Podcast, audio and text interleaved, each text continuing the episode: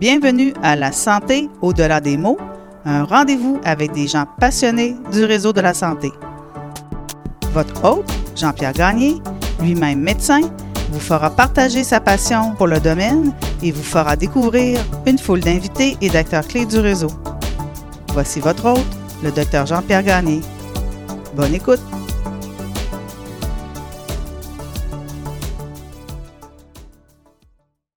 Ne jamais arrêter. Tel est le conseil de mon invité de cette semaine, le docteur Claude Thibault.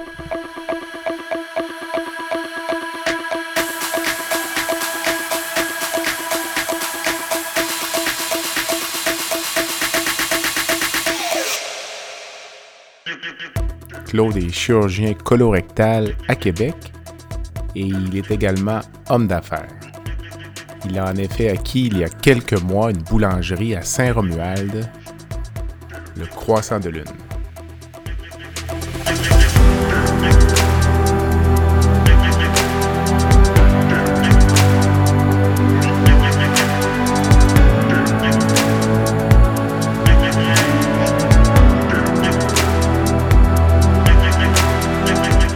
Au cours de l'entretien, nous discutons de la longue et prolifique carrière de Claude et nous discutons évidemment de son nouveau projet et de son nouveau statut d'homme d'affaires. Bonne écoute.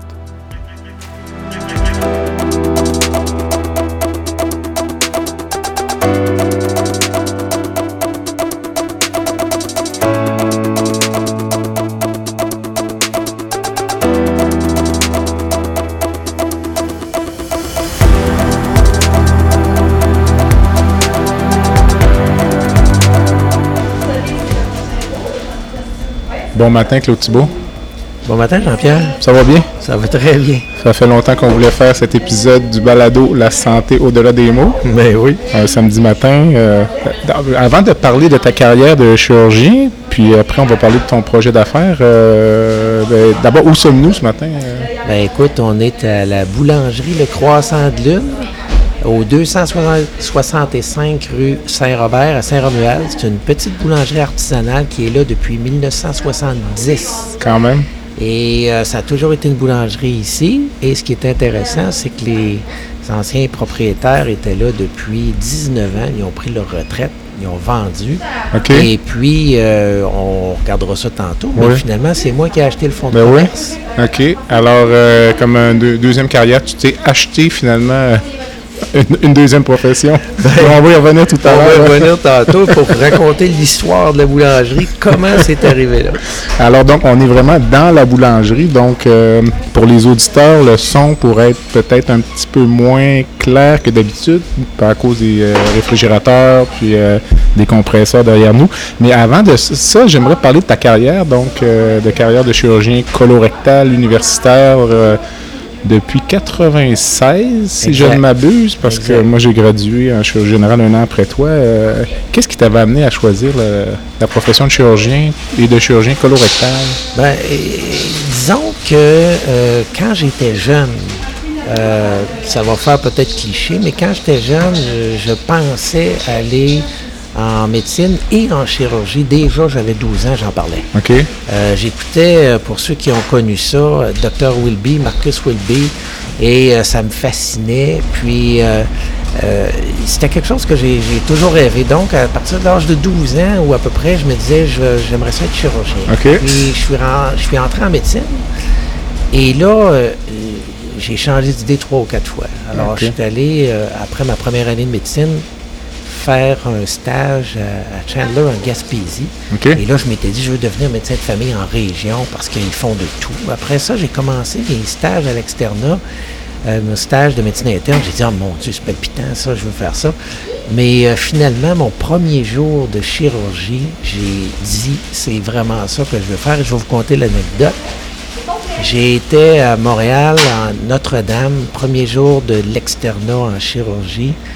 Euh, je m'en vais, je commençais dans ce temps-là, on faisait une semaine de chirurgie cardiaque, une semaine de chirurgie vasculaire, une semaine d'orthopédie, puis cinq ou six semaines de chirurgie générale. Tout ça pour dire que je commence en chirurgie cardiaque. Première journée, j'arrive, je me présente, Daniel Doyle, le, le docteur Daniel Doyle qui est là. Il me demande, je suis qui? Je suis externe, Thibault. Euh, il dit, brosse-toi. Alors, je me suis brossé. Je suis allé en salle d'opération. Il n'y avait pas d'assistant. Et à un moment donné, il me, après avoir ouvert le thorax, il me dit, tiens le cœur, bouge pas. Alors, j'ai tenu le cœur, j'ai pas bougé pendant qu'il a fait les pontages. Je suis sorti de là, je jubilais. Et c'est là que j'ai dit, je veux devenir chirurgien. La bonne chose, c'est que Daniel Doyle pontait à la vitesse de l'éclair, donc... Euh, exact. Ah ben c'est bien. Écoute, on a chacun nos histoires à, cet effet-là. Écoute, moi c'était plus à Québec à l'époque, à Saint-Sacrement avec Éric Poulain. C'est là qu'avait été la piqûre. Là. Ouais, Referais-tu le même chemin?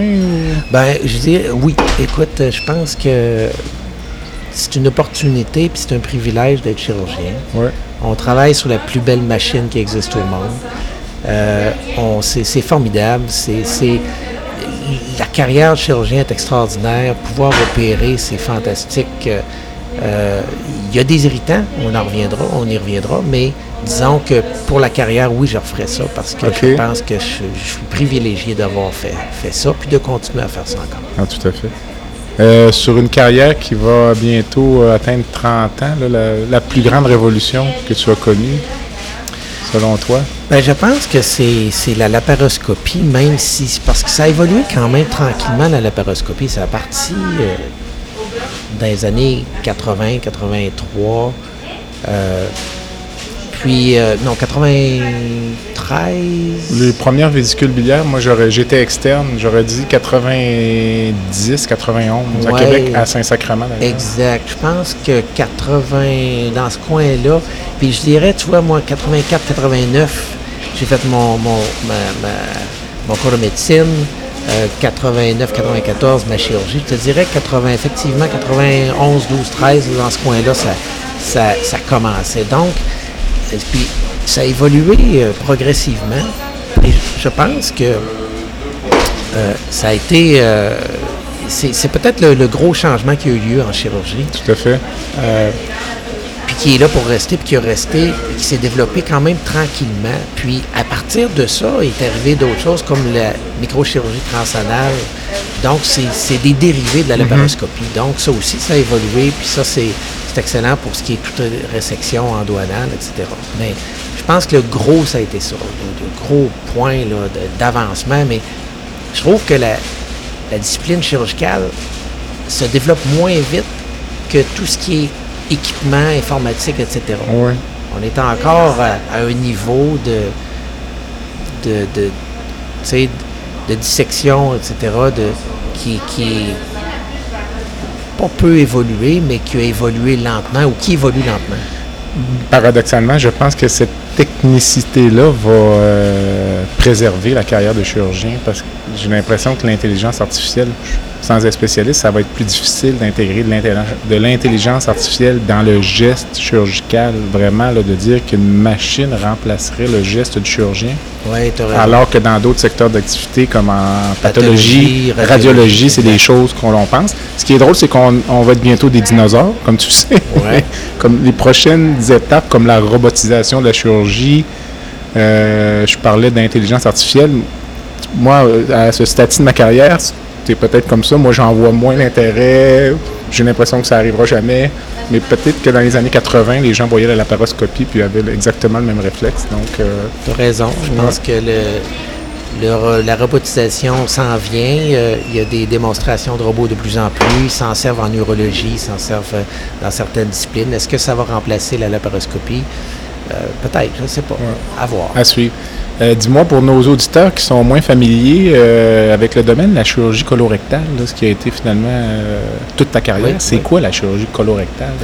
Ben, écoute, c'est une, une surspécialité de la chirurgie générale. Alors, mhm. on fait notre, la chirurgie générale 5 ans et par la suite, la chirurgie colorectale en général, c'est un fellowship, une surspécialité de deux ans qui comprend une année de recherche puis une année de clinique. Habituellement, cette euh, spécialité-là s'adresse à des gens qui veulent revenir en milieu académique, en milieu universitaire.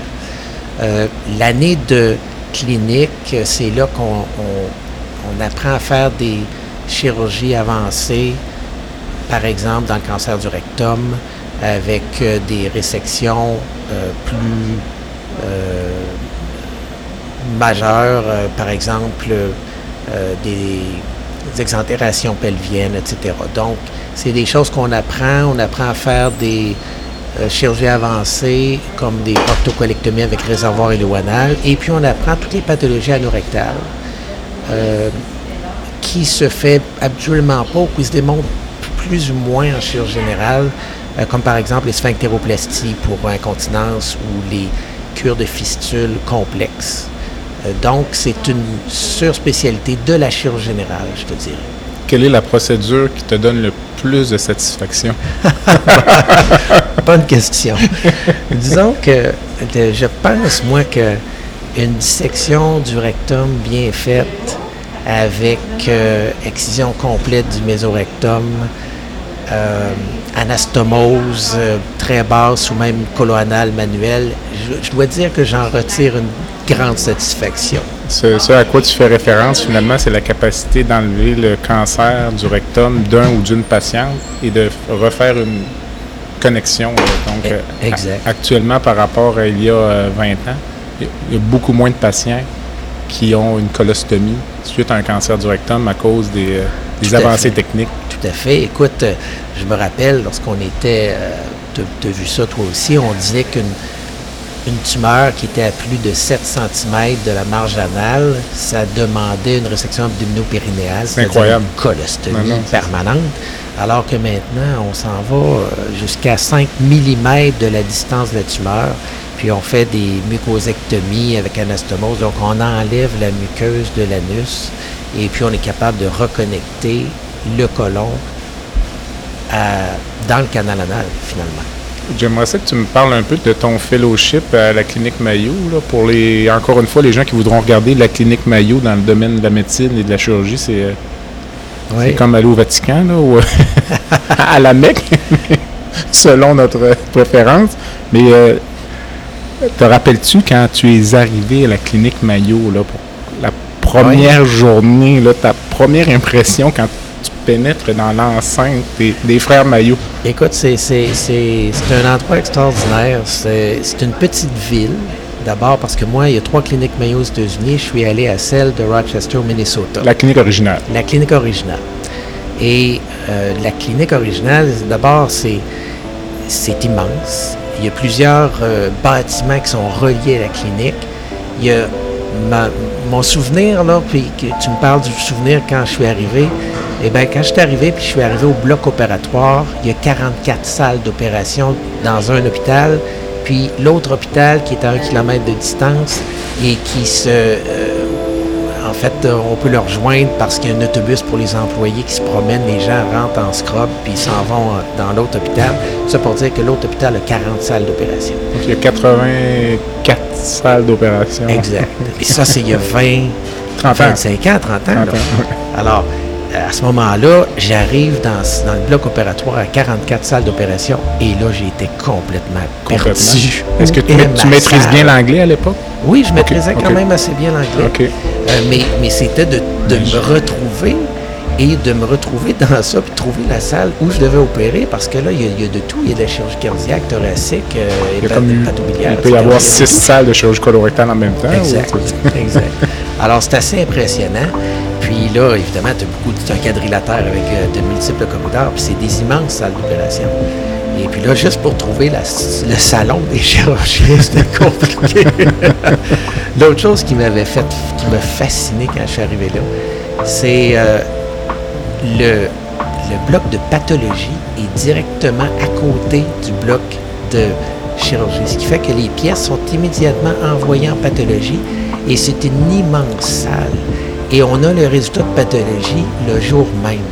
Alors, tu fais l'opération et à la fin de l'opération, tu peux aller à la chambre du patient et les dossiers sont à l'extérieur. Puis il y a, une, petite- il y a une petite, une petite feuille bleue qui ressort du dossier. Tu prends la feuille bleue et c'est le stade pathologique de la tumeur. Alors ça, c'était pour moi extraordinaire. Euh, ils font des colorations spéciales et le, le stade T3N1 est tout de suite mentionné. Donc, tu peux tout de suite aviser le patient qui va avoir La besoin chimio. de chimiothérapie, par exemple.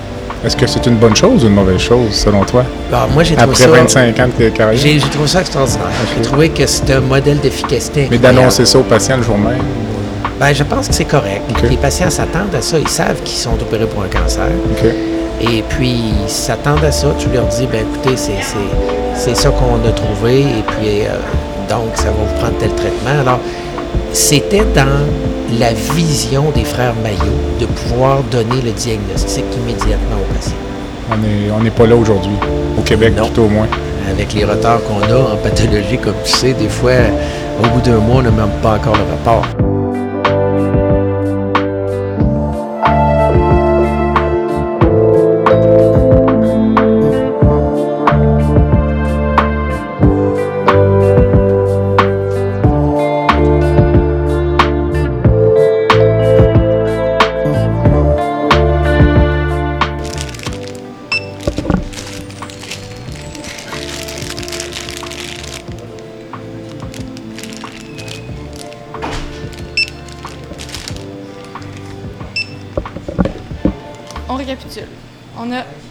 Nutella, deux croissants, deux chocolatines, euh, deux croissants. Parfait. Deux chocolatines, oui. Ça, euh, le Queen, Queen Amman. Ensuite, on a le Suisse, les six macarons, le pain, euh, les trucs euh, Ouais, parfait. Parfait. Ça fait 72 et 66. Payez des nuits. Ça va être à vous.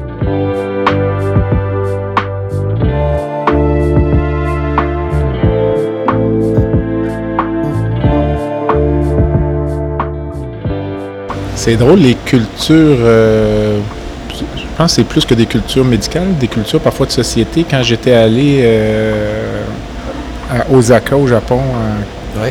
2013, avec euh, le professeur Sasako, il montrait les pièces de pathologie à la famille. Ah, ouais.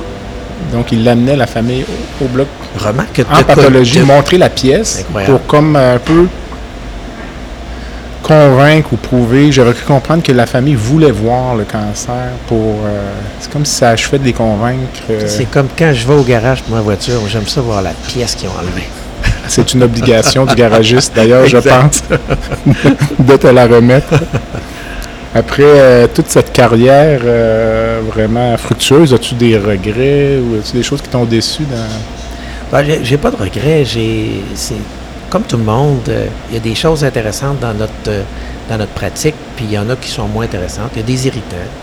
Et euh, au fur et à mesure, ben, il y a des irritants qui ont qui ont augmenté, qui sont plus présents. Euh, comme tu le sais, opérer la fin de semaine, c'est souvent un challenge parce qu'il y a des cas de d'autres disciplines qui sont en cours, parce qu'il peut manquer de personnel, parce qu'il y a de l'attente, parce que la chirurgie générale, ben, ou colorectale, ben, c'est souvent le soir et puis la nuit. Puis il faut attendre après les autres cas d'orthopédie, chirurgie vasculaire, etc. Dépendamment des hôpitaux, j'imagine, de cette réalité-là qui est plus ou moins vraie. Mais je dois dire que moi, dans le milieu où j'ai travaillé, c'était une réalité de toutes les fins de semaine et même de toutes les semaines. As-tu l'impression ou, euh, ou plutôt l'image qu'a la société des médecins ou des médecins spécialistes? Au cours de ta carrière, tu penses que ça a évolué dans quelle direction? Moi, j'ai l'impression que les patients, spontanément, nous voient exactement de la même façon, mais dans les médias, souvent, on a, on a, on a l'impression que notre image peut se détériorer un peu. C'est quelque chose que tu as perçu ou... euh, Ben, je je je sais pas. Je pense que les en général, les patients, comme tu le dis, euh, sont très respectueux puis euh, comment dire? Pense. Reconnaissants. C'est le- mot que je cherchais. Reconnaissants du travail qu'on fait. Et je dois dire que depuis quelques années, ils sont encore plus reconnaissants du travail des infirmières Tout et fait. des médecins parce Ah ouais. qu'ils savent qu'il manque de personnel partout, partout. ouais. Alors, euh, je suis pas certain que la perception des gens a tellement changé. Il y a eu des, il y a eu des moments où on a été ciblé. Euh, je, je me rappelle les, le scandale, entre guillemets, des, des jaquettes euh, jaunes Oui. à mettre. Les primes des jaquettes jaunes. Des primes, des jaquettes jaunes. Alors, il y a eu des moments, mais je pense que les gens ont oublié vite, surtout lorsqu'ils considèrent le nombre d'heures qu'on travaille puis comment est-ce qu'on travaille. Donc, ce côté-là, je crois que la pratique est encore gratifiante Tout à fait. puis valorisante. Dis-moi euh, une autre question, je suis curieux de t'entendre. Quand tu as commencé ta carrière de chirurgien, selon toi, ça t'a pris combien de temps pour atteindre ton maximum d'excellence? là, de- de- Ça, c'est une bonne question. Et je pense que on commence, on fait tous des erreurs, puis c'est surprenant que la façon dont c'est monté à la Régie de l'assurance maladie du Québec, tout le monde a le même salaire pour le même acte, que tu sois à ta première année de pratique ou que tu sois à ta dixième année de pratique. Moi, je pense que j'ai appris beaucoup sur les dix premières années. Je pense que je suis arrivé à mon, mon, summum après environ 8-10 ans de pratique où là, je pense, j'ai l'impression que euh, j'étais confortable dans les, les opérations que je faisais, que j'avais moins de complications, euh, que c'était plus facile puis que c'était plus rapide. Te rappelles-tu, en début de pratique, euh, c'était un peu différent de moi. Moi, j'ai commencé à pratiquer en milieu euh, communautaire, euh, donc j'étais premier chirurgien sur les cas. Te rappelles-tu, quand tu as commencé à pratiquer, le fait de devoir immédiatement enseigner et, Si, entre, et entre guillemets, laisser opérer, parce qu'on s'entend qu'on est toujours là, mais on doit guider le geste du résident. Donc, se retrouver à enseigner alors qu'on a l'impression qu'on est encore nous-mêmes en période de croissance au point de vue euh, académique ou professionnel? Ah, je me rappelle très bien. Écoute, je me rappelle très bien. C'est un, c'est un défi, puis pour moi, puis je pense pour beaucoup, beaucoup de médecins qui sont des, beaucoup de- d'obsessifs compulsifs, c'est un défi parce que tu laisses opérer quelqu'un euh, qui a peu d'expérience et tu dois euh, accepter que c'est pas tout à fait comme tu l'aurais fait. Et ça, c'est challengeant et c'est un, un, un- un défi puis un souci de tous les jours. Est-ce que ça passe? Ça prend 10 ans aussi ou ça passe jamais? Ça passe pas tout à fait. Euh, disons que je me rappelle une fois que je, je laissais les, les- les résidents opérer, puis tellement. Puis quand tu commences, tu es mal à l'aise, tu Ben dis oui. il faut que je le laisse opérer.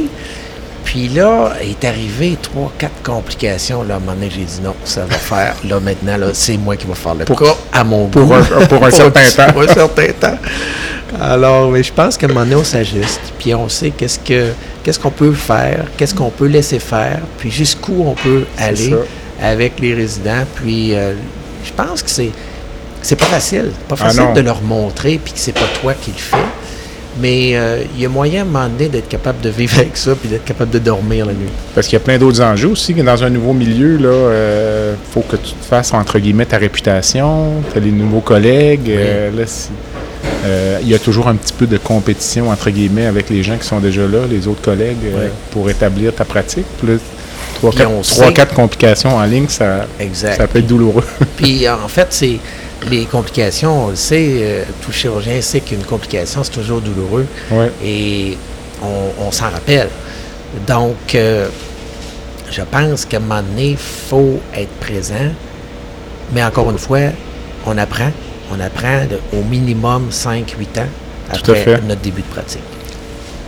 Ça t'a pris combien de temps à t'habituer à vivre avec les complications? C'est tout venu ensemble? Parce que c'est plus difficile une complication aussi dans la première année qu'après 10 ans, je pense.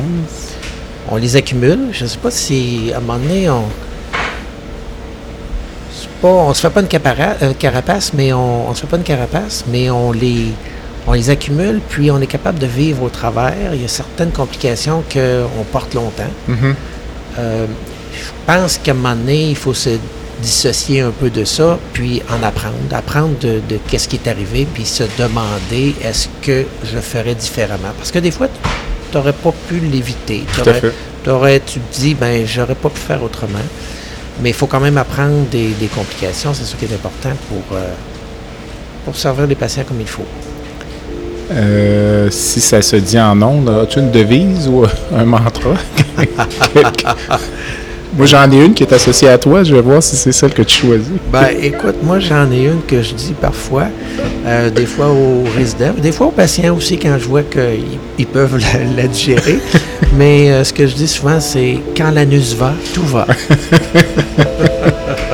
Alors, mais ce que je t'ai déjà entendu dire aussi, mais c'est vraiment purement technique, c'est qu'une une anastomose, donc une reconnexion intestinale, une anastomose qui est belle, c'est une anastomose qui fonctionne, fonctionne bien.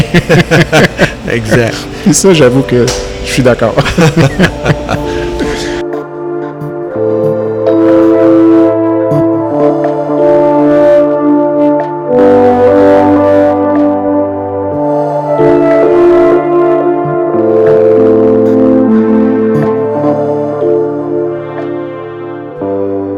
Dis-moi, Claude, euh, rendu donc euh, peut-être à l'approche de ta retraite là, dans quelques années, là, euh, ta définition de la santé, est-ce qu'elle a changé au cours du temps, là, de- depuis ton entrée en médecine jusqu'à l'aube la- de ta retraite? Ben, peut-être un peu. Je te dirais qu'en vieillissant, il y a des bobos qui arrivent. Alors, Ouais. euh, tu sais, euh, la santé, c'est pas l'absence de maladie. La santé, c'est un sentiment de bien-être physique et psychologique, je te dirais. Ouais. Parce qu'il y a toujours des petits bobos, puis euh, des petites choses qui font en sorte que tu ne considères pas nécessairement complètement euh, pas en santé, mais euh, il y a des petites choses qui font en sorte que ta perception change un peu de la santé. Puis ta santé, encore une fois, je pense que c'est la perception de se sentir bien dans sa peau, bien physiquement et mentalement. Euh, parce que j'ai moi-même vécu certains, certains problèmes de santé qui m'ont appelé à, changer un petit peu ma façon de penser, puis à penser à moi davantage, je te dirais. Euh, mais tout ça pour dire que euh, je me sens en santé et que je pense qu'il faut remercier la vie à tous les jours, justement, quand ça va bien, puis qu'on n'a pas trop de malaise ou pas de malaise. Excellente réponse. On prend une courte pause et on revient avec Dr. Claude Thibault. Le podcast La santé au-delà des mots est une présentation du groupe conseil Beauchamp, Beaulieu, Dessureau, Toupin de la financière Banque nationale Gestion de patrimoine. Comme nous croyons que la santé financière fait partie de la santé globale, nous sommes heureux de nous joindre au Dr Jean-Pierre Gagné pour vous souhaiter une bonne saison de la santé au-delà des mots. Tu veux lancer ton propre podcast, mais tu ne sais pas comment t'y prendre? Pas de problème. Mouton Marketing peut t'accompagner de la conception au lancement. Envoie ton idée de podcast à bonjour à commercial gomouton.com. Bonjour à commercial g o m o u t o n.com. L'univers du podcast t'attend.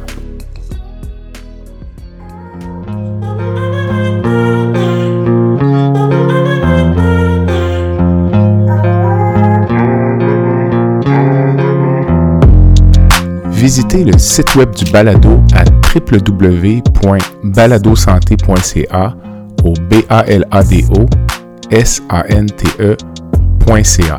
Visitez également notre page Facebook, envoyez-moi des commentaires, des suggestions d'invités et abonnez-vous au balado sur la plateforme de votre choix.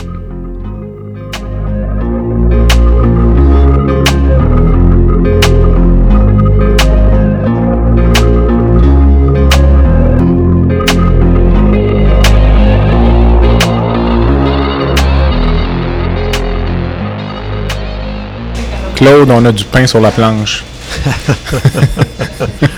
Alors, en début d'entrevue, on disait donc qu'on était euh, dans ta boulangerie, qui est le Croissant de Lune, à Saint-Romuald, sur la rue Saint-Robert. Donc, euh, on s'y rend comment à partir de Québec? Écoute, c'est très simple. On prend le pont de Québec, on continue tout droit, on prend la 132, on arrive à Saint-Romuald, et puis c'est un, un petit village, euh, un petit village sympathique. Euh, et euh, en continuant sur la 132, à un moment donné, on arrive, euh, il y a Ashton à gauche, la rue Saint-Robert, c'est au coin, et la boulangerie est pratiquement au coin. OK. OK. Et petite boulangerie artisanale, encore une fois, qui existe ici depuis 1970. Alors, Ouais. c'est intéressant. Les gens de Saint-Romuald connaissent tous la boulangerie. OK, OK. Alors, euh, à la pause, moi, j'ai mangé un croissant rempli de Nutella, donc euh, je vais prendre une petite dose d'insuline peut-être plus tard dans, plus tard dans l'entrevue, mais c'est excellent.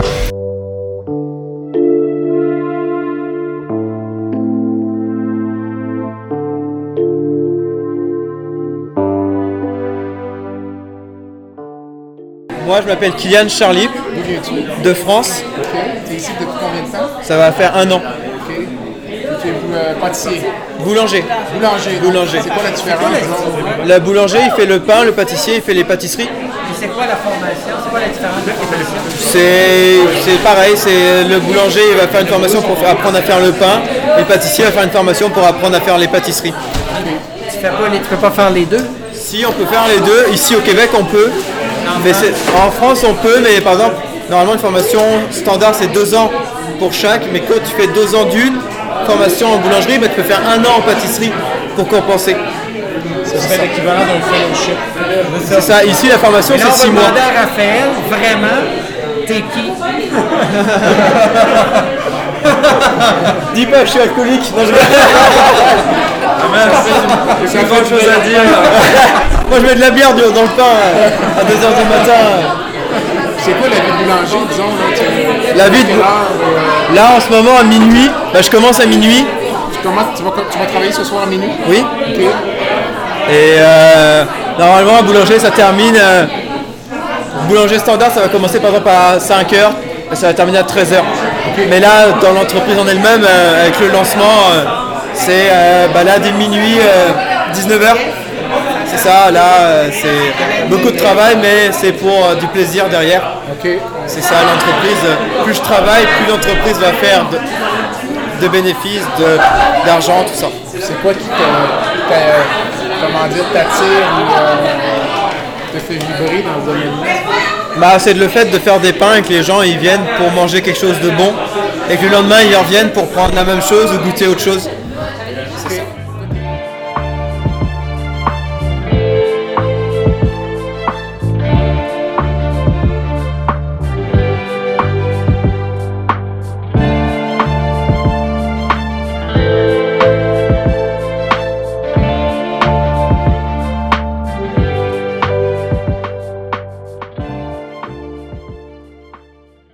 Donc, euh, ça, c'est l'aspect géographique, mais dis-moi d'où t'es venue l'idée, à la fin de ta carrière de chirurgien, de dire plutôt que prendre un repos bien mérité, je vais m'ouvrir une boulangerie?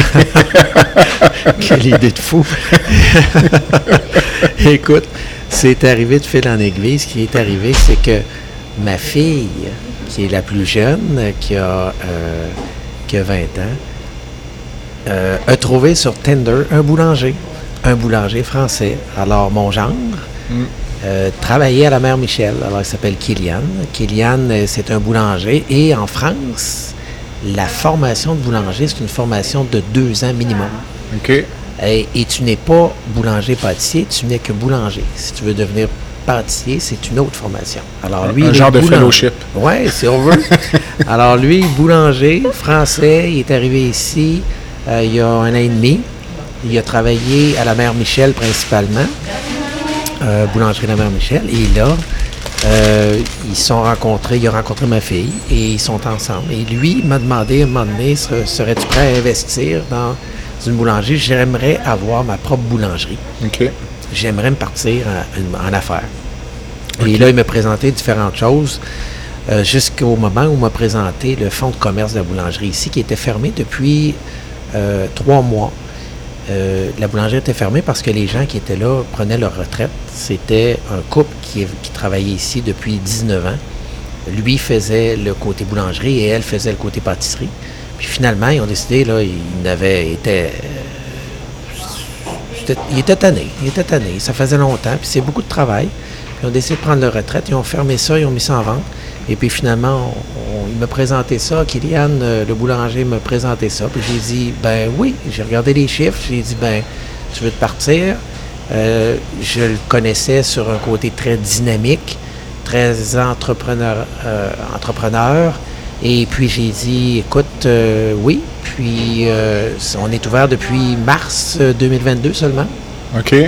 Mais dis-moi, là, toi, quand tu viens visiter le local ici, là, maintenant, aujourd'hui, c'est très beau. Euh, il y a plein de pâtisseries, il y a des baguettes, mais quand tu rentres, c'est un local vide, là? euh? Ben, au, Ça a l'air de quoi, là? que- au départ, tu veux dire? Quand tu viens visiter pour décider de, de t'investir, Alors, là, quand, lorsqu'on est venu ça visiter... prend une vision, là. je- Oui, tu- oui, mais c'était une boulangerie. Alors, Ouais.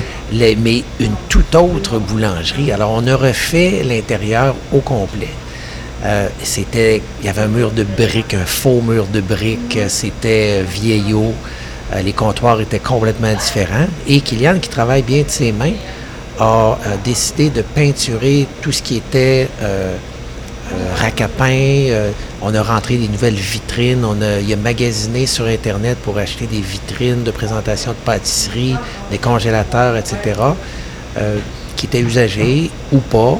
Et puis, on a investi dans la boulangerie pour la rendre, la moderniser, puis changer complètement l'aspect intérieur. Alors, comme tu vois, l'aspect ici est très moderne, euh, convivial. Et puis, euh, je pense qu'on a réussi à avoir une ambiance euh, qui est chaleureuse, mais qui reste moderne.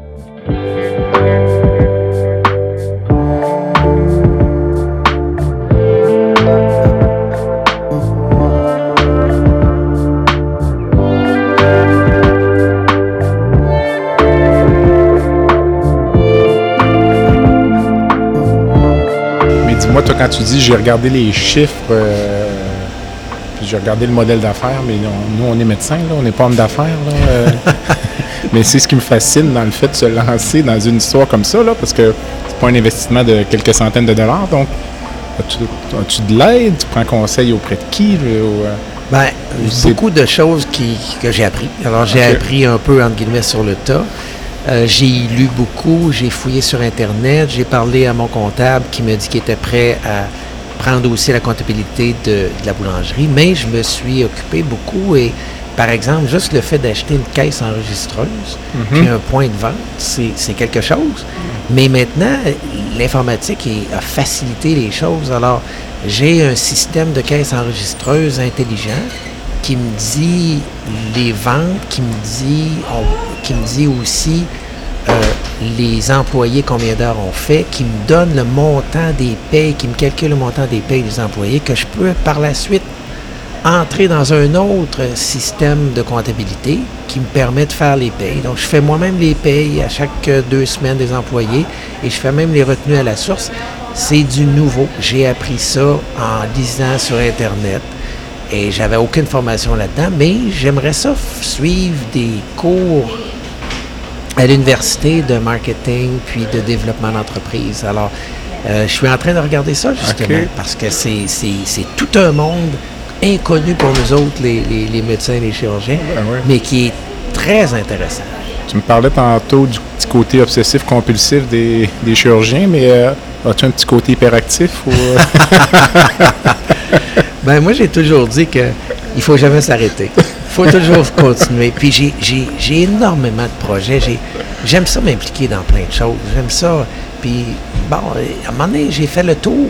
Puis là, je me dis, bon, j'ai fait le tour. Il faudrait voir ailleurs. Il faudrait faire autre chose. Alors, j'aime ça m'impliquer dans beaucoup de choses. Mais comme beaucoup de, de médecins ou, ou de chirurgiens, on est du monde qui sont très, très polyvalents, ouverts, euh, capables de faire des, plusieurs actions en même temps.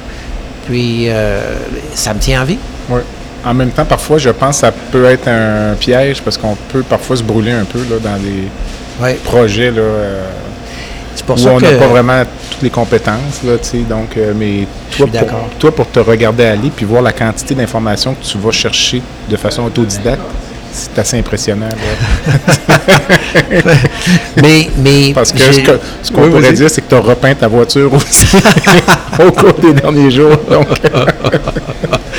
Ben, je m'amuse. Puis pour la boulangerie, je dois te dire que tant que je m'amuse, ben, je vais continuer. Puis quand je vais moins m'amuser ou que je m'amuserai plus, ben là, je vais donner ça à d'autres gens. Alors, tu sais, comme pour faire la paye, par exemple, il y a des agences qui, fassent- qui font la paye des, des employés. Il y a des choses que mon associé et gendre, Kylian, pourrait faire facilement. D'ailleurs, il s'occupe de la gestion du personnel, il s'occupe de la gestion des achats, des équipements, euh, etc. Moi, il m'en parle, je lui donne des idées. Mais tu sais, il y a beaucoup que. Puis je lui ai dit, c'est toi qui s'occupe de ça, c'est ton entreprise, c'est ta business, tu la gères, puis moi je chapeaute, puis je vérifie, puis je te donne des conseils à, euh, pour ceux que je peux te donner.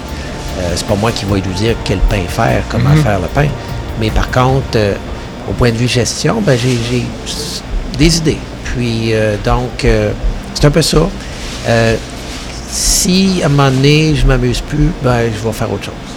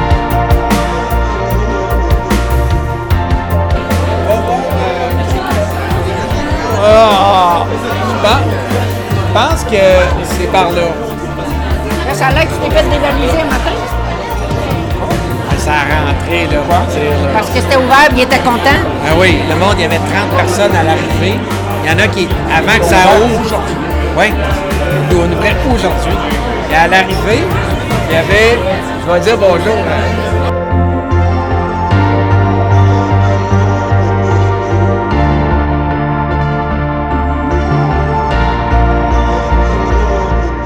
Dis-moi, euh, tu as ouvert au mois de mars, donc euh, ça fait déjà six mois.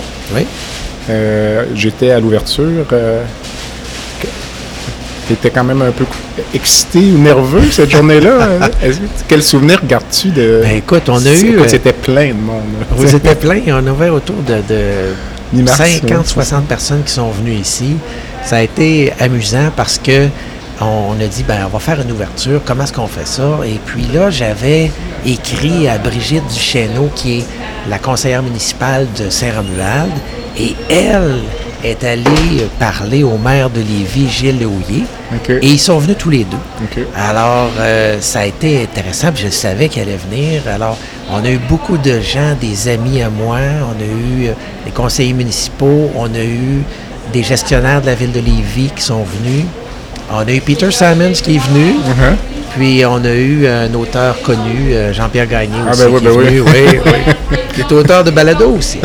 Dis-moi, euh, comment ça fonctionne une boulangerie au quotidien, là? euh, les heures de travail, les employés. euh, Ben, c'est sûr que, encore une fois, moi, je suis pas là souvent. Moi, je gère ça de l'extérieur. Je fais du télétravail, si on veut. OK. Mais euh, mon, mon, mon gendre, c'est- c'est assez incroyable parce qu'il il rentre ici à la boulangerie autour de 2 heures du matin, puis il repart vers 8-10 heures le plus souvent. Euh, parfois, s'il manque d'employés, il peut rester ici toute la journée le lendemain de, de- de- de la production.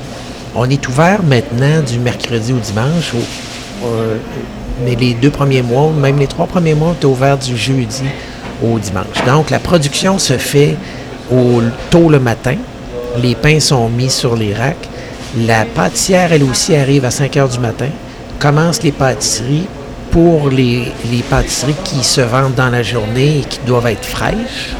Puis les autres, euh, ben, ils peuvent rester 2, 3, 4 jours sur les tablettes, mais en général pas plus de, de, de 4 jours. OK, OK. Il y a des gâteaux qu'on fait qui sont congelés et on a des commandes. Alors les gens viennent, euh, achètent leur pain, mais on a aussi beaucoup de commandes par Internet. On a un site Internet qui fonctionne bien. Les gens peuvent même commander sur Internet. On vend des gâteaux. Aujourd'hui, on a une commande d'un gâteau de mariage pour 60 personnes. OK. Alors c'est quand même... J'y ai euh, goûté tout à l'heure. Il manque, Il manque un morceau. il manque un petit coin.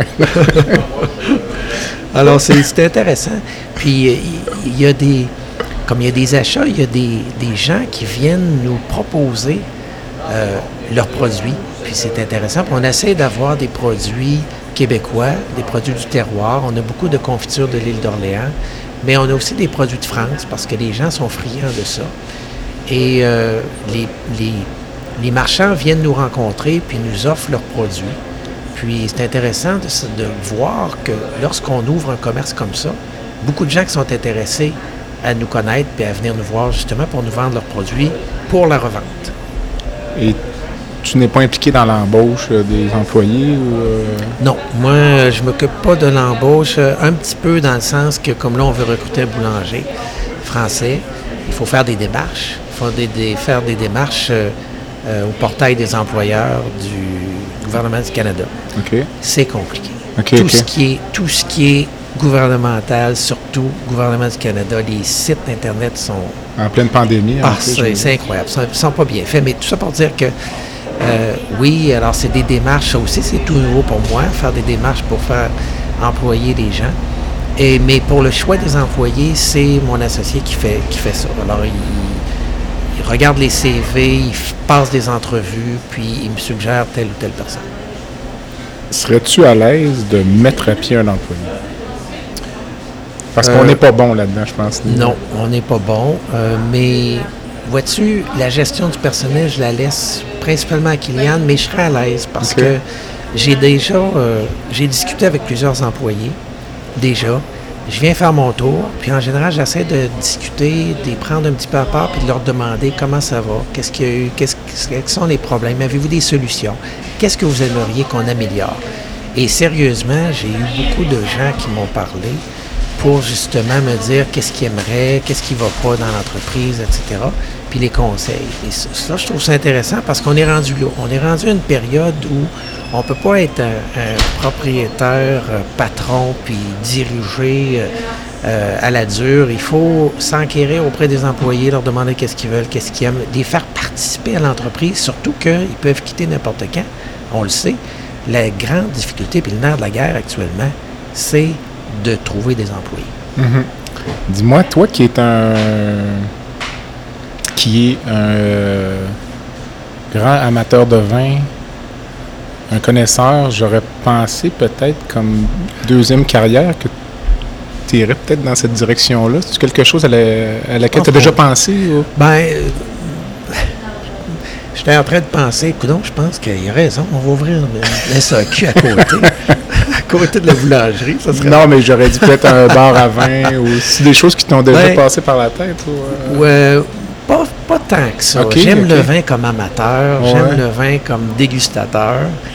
Euh, de là, tu sais, je regarde le, le commerce ici, puis à un moment donné, on s'est dit, on ouvre-tu un café?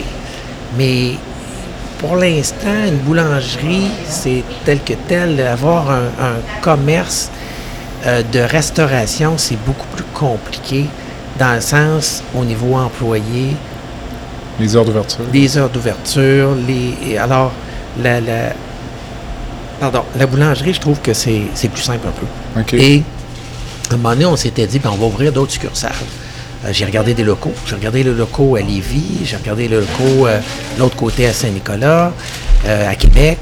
Et on, a des, on a des offres, on a des gens, on a des locaux. Il y aurait des endroits incroyables. où On pourrait faire des, des, des nouvelles boulangeries, le Croissant de Lune. Sauf que en y réfléchissant bien, on se rend compte qu'actuellement, c'est peut-être pas le meilleur temps d'ouvrir d'autres succursales parce que ça te prend, un loyer à payer, tu as des employés à payer. Puis les employés, c'est ça qui est dur à trouver. Et euh, c'est ça aussi qui, les salaires ont augmenté, augmenté. Mhm. Et à ce moment-là, euh, ça gruge un peu le profit. Puis, euh, veux, veux pas, euh, une baguette de pain, là, ça coûte pas cher parce que c'est de l'eau puis de la farine. Mais au total, ça coûte très cher faire une, ba- une baguette de pain. Quand- Alors, quand on regarde tous les instruments qu'on a, le four, les pétrins, euh, etc., et le salaire des employés, le salaire des employés, là, c'est, pour, le- ça prend la moitié des bénéfices. là. OK, OK. Dis-moi, euh, ici, sur place, tu as quand même des plans de croissance, développement, Oui. agrandissement. Là. Comment tu, tu te vois Ben- où dans un an, disons, là, avec cette- ce local-ci? Ben, je pense que ce qui, ce qui, notre plan d'affaires là, fait en sorte que ce qu'on aimerait, en fait, actuellement, on est en train de, d'acheter un nouveau four, un four qui va être plus performant, avec une minuterie et euh, euh, plus efficace, qui cuit en moins de temps, parce que ce qu'on considère actuellement dans le contexte actuel, c'est de dire ce que ça nous prend, c'est des contrats. Ici, à Saint-Romuald, veut, veut pas, les boulangeries, c'est des, c'est des commerces de proximité. C'est des commerces de quartier. Et on, on sature, à un moment donné, on atteint notre niveau maximal. Il n'y a pas de, beaucoup de gens qui vont partir de la rive nord pour venir sur la rive sud chercher une baguette de pain. Alors, on, on a un, un maximum, si on veut, une saturation qui fait en sorte que on pourra pas, les gens ne viendront pas plus. Mais si on peut livrer ailleurs, et là, on, on est en train d'organiser euh, des contrats avec euh, des gens sur la rive nord euh, pour justement livrer des pains, avoir des points de vente, leur livrer, faire de la livraison. Puis on a d'autres euh, endroits déjà, le Café Saint-Louis, euh, pour nommer celui-là que je peux nommer actuellement, nous achète des produits et va grossir. Donc, euh, la production va se faire ici avec un nouveau four. On va être capable de euh, doubler, tripler, quadrupler la production. Puis à ce moment-là, être capable de livrer à certains endroits. Donc, actuellement, notre plan d'affaires passe par la livraison, ce qui fait en sorte qu'on n'a pas besoin de loyer, on n'a pas besoin de main-d'œuvre. C'est pas nous autres qui s'occupent de ça. On fait la livraison et euh, on distribue nos produits, ce qui fait en sorte qu'on va être davantage connus un peu partout. Tu me parlais tout à l'heure euh, de l'ouverture, de la présence du maire, euh, le fait que. C'est quoi la réception, mettons, des gens locaux ici, là, au fait que toi, tu racheté ça? Est-ce qu'il y, a- un petit esprit euh, local qui fait que les gens posent des questions? C'est qui le gars qui a acheté la boulangerie? Tout à fait.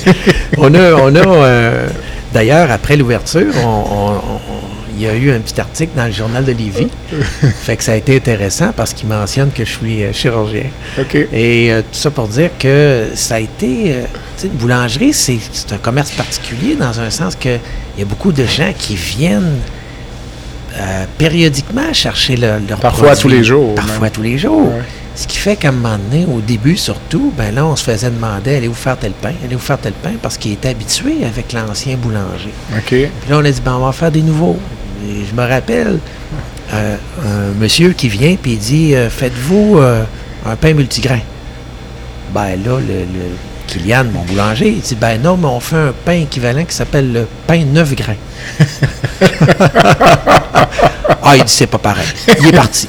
Il est revenu le lendemain, puis là, on lui a dit On vous en donne un. Gratuit. Un pain 9 grains. Pas le multigrain, un 9 grains. Goûtez à ça. Et finalement, il est revenu puis il en achète maintenant euh, toutes les semaines. Ah ben c'est super, écoute.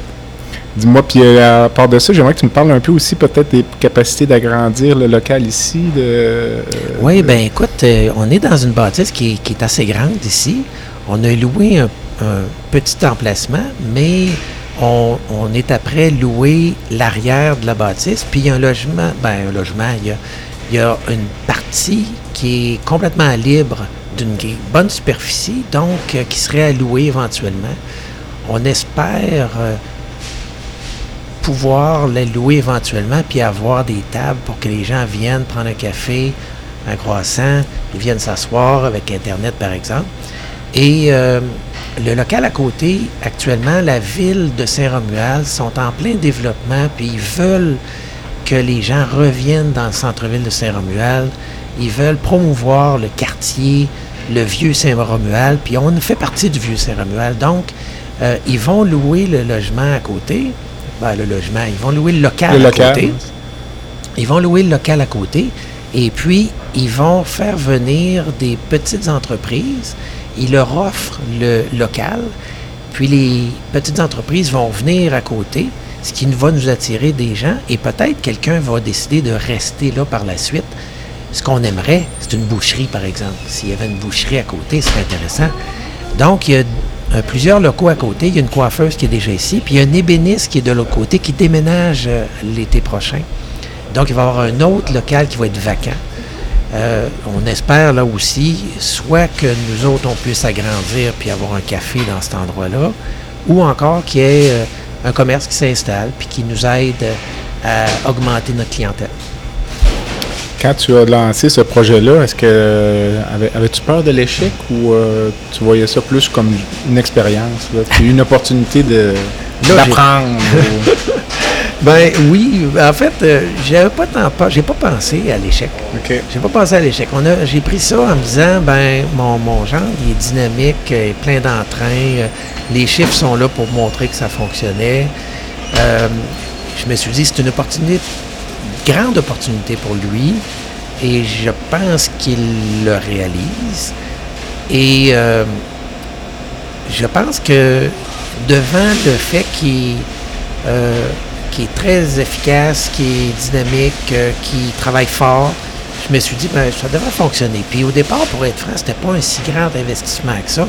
C'est devenu plus grand parce que là, on achète de, de l'équipement, etc. Euh, donc, euh, mais tout ça dans un but de grossir, de s'agrandir, puis d'augmenter la, capacité de production. Puis, je pense que je vois pas ça comme un échec. Je pense que ça va bien fonctionner.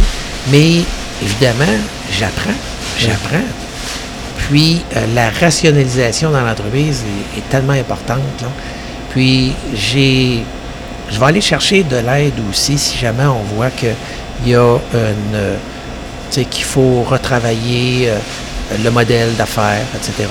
Donc, mais pour l'instant, ça va quand même bien. Puis on progresse, puis on, améliore nos, qualités de produits, puis on améliore notre, euh, notre euh, livraison de produits. Tout à l'heure, tu parlais du fait que les payes, la gestion d'horaire, tu t'occupais de tout ça, puis je me suis fait la réflexion, c'est probablement une bonne chose qu'au début tu fasses tout Oui. pour bien comprendre Exact. la mécanique, Exact. plutôt que de le donner d'emblée, puis de ne jamais le maîtriser. Puis là, tu es dépendant un peu d'un tiers euh, Tout à fait sans contrôler, con- sans être micro-gestionnaire, mais Tu ça va comprends te mieux. permettre de tout comprendre, les aspects. Oui, tu comprends mieux quand tu le fais. C'est ça. Alors, le fait de le faire, je comprends énormément de choses. Et puis, euh, ça va faciliter ensuite la, la- la gestion de tout ça. Si je la donne à quelqu'un d'autre, je vais être au courant, je vais être euh, à l'affût, puis je vais, je, suis capable, je vais être capable de voir les, les erreurs ou les endroits où ça peut bloquer, où ça peut accrocher. Mais tu as tout à fait raison. Le fait de le faire, puis en plus, c'est pour moi, c'est je dois dire que, encore une fois, c'est un plaisir pour le moment. J'aime ça. Je me suis embarqué dans ça avec euh, l'idée justement de quelque chose de nouveau. Puis, encore une fois, j'ai toujours aimé m'embarquer dans des choses différentes, puis apprendre. Puis, je dois dire que j'apprends. Au- Autant qu'en chirurgie. Alors Claude, ma glycémie s'est normalisée, là, donc Oui, oui. on va pouvoir euh, amorcer. Veux-tu un autre croissant? Non, merci. on va pouvoir amorcer la, la dernière phase de l'entrevue. Donc, il y a tout le temps une section baguette magique dans les entrevues, donc ça permet de- parfois de connaître l'invité euh, sous un autre jour. Donc, euh, donc là, on, fait- on est face à face, mais généralement, c'est souvent virtuel. Je te donne une baguette magique. Puis je te, je te laisse changer une chose dans le système de santé québécois en, en septembre, euh, en octobre maintenant, octobre 2022. Ah, écoute, il y, a- y y beaucoup de choses qui pourraient être à changer. Une chose. Une chose. Une chose avec une baguette magique. Euh, je te dirais, je pense que. Je, je me demande si j'ouvrirais pas euh, les salles 7 jours sur 7. Le bloc opératoire ouvert 7 jours sur 7. Euh, pour pas justement, puis avoir une salle d'urgence tous les jours, pour pas avoir d'irritants les fins de semaine, ça roule 7 jours sur 7. Alors, euh, il y a des anesthésistes et c'est le personnel qui travaille 5 jours, 4 jours par semaine, puis il y a une rotation. Ça prendrait plus de monde. Ça prend plus de monde, mais il y aurait moins d'irritants pour euh, les attentes, pour les patients, il y aurait un roulement. Tu sais, un des problèmes, c'est que ça coûte cher, un patient, pour, la, pour, le- pour le gouvernement, alors que euh, dans le privé, c'est pas ça, c'est rentable. Oui, tout à fait. Alors que là, chaque patient de plus, ben, c'est des dépenses. Tout à fait. Et là, je reprends la baguette magique. Oui. Puis je te laisse rencontrer une personne dans le monde. Donc, ça pourrait être pour prendre un verre de vin ou manger un croissant qui contient deux tasses de Nutella. Ce serait qui? Écoute, euh, j'avais vu cette question-là, puis je me suis dit, bon, qui est-ce que je pourrais. Là, j'ai dit, écoute, donc, ça pourrait être Nelson Mandela, ça pourrait être, euh, je sais pas, moi, Marie Curie, euh, ça pourrait être. À un moment donné, j'ai dit, mon, mon- mon premier que j'ai pensé, là, c'est John Bonham, le batteur de Led Zeppelin. C'est le premier Ah, c'est la première fois que ça sort. Pour- Pourquoi? Mais, ben, écoute, moi, moi je, je- je suis un, un amateur aussi, je joue de la batterie. Mais pour moi, John Bonham, il a révolutionné un peu la, batterie et euh, il a inventé, entre guillemets, des nouveaux mouvements, des nouvelles mesures, comme le triplet, pour ceux qui connaissent ça. Mais tout ça pour dire que je pense que j'irai prendre une bière, puis ça serait relativement court. Alors, je te dirais que celui que j'aimerais vraiment rencontrer, c'est Leonardo da Vinci. Un inventeur, un gars qui arrêtait jamais, un gars qui était curieux, un gars qui a déterré des morts pour faire voir l'anatomie des, gens, qui a inventé des hélicoptères, qui a fait du dessin, etc. Donc, un espèce de polyvalent. Lui, ça doit être extraordinaire, jaser avec cette personne-là. Je vais te laisser deux choix, là, mais donc je vais mettre les deux sur ta page euh, de, de balado. mais, mais ton premier choix, finalement, ce serait plus euh, Da Vinci ou Bonham? Ouais, da Vinci. Et Bonham en deuxième. Puis Bonham en deuxième. Excellent, excellent. Parce que Bonham, je pense que la, la- une fois que j'aurais jasé avec, la, la- discussion serait limitée. Tu pourrais être surpris. Peut-être. Tu pourrais être surpris parce que souvent, ces gars-là aussi euh, ont d'autres passions que- Oui. qui sont moins connues. Donc, euh, as-tu une dernière pensée ou un dernier conseil euh, avant de Ah, ben, ben écoute, euh, je, je- je te dirais que euh, jamais arrêter. Alors, faut jamais arrêter. faut jamais arrêter. Il faut toujours avoir des projets. Il faut toujours s'embarquer puis pas avoir peur. Des fois, on se trompe. Des fois, on se trompe pas. Puis le plus souvent, c'est des énormes découvertes. C'est des moments qui peuvent être extraordinaires. Puis donc, euh, c'est ça. Mon, plus gros message, c'est n'arrêtez jamais. Bon message. Alors, euh, pour nos auditeurs, euh, vous pouvez aller sur le site du balado qui est à www.baladosanté.ca au b a l a d o s a n t e.ca. Envoyez-moi un courriel et vous pouvez me dire que vous aimeriez recevoir une carte cadeau de, boulang- de la boulangerie Le Croissant de Lune. Et parmi les gens qui nous auront écrit, on fera tirer euh, euh, le- des prix de présence. Donc, euh, tout cela dans la- le mois suivant la mise en ligne du balado. Et ça conclut. Claude, merci beaucoup. Merci Jean-Pierre, ça a été super agréable. Un petit croissant pour finir? Bon, je te remercie. Alors, écoute, on va se voir lundi.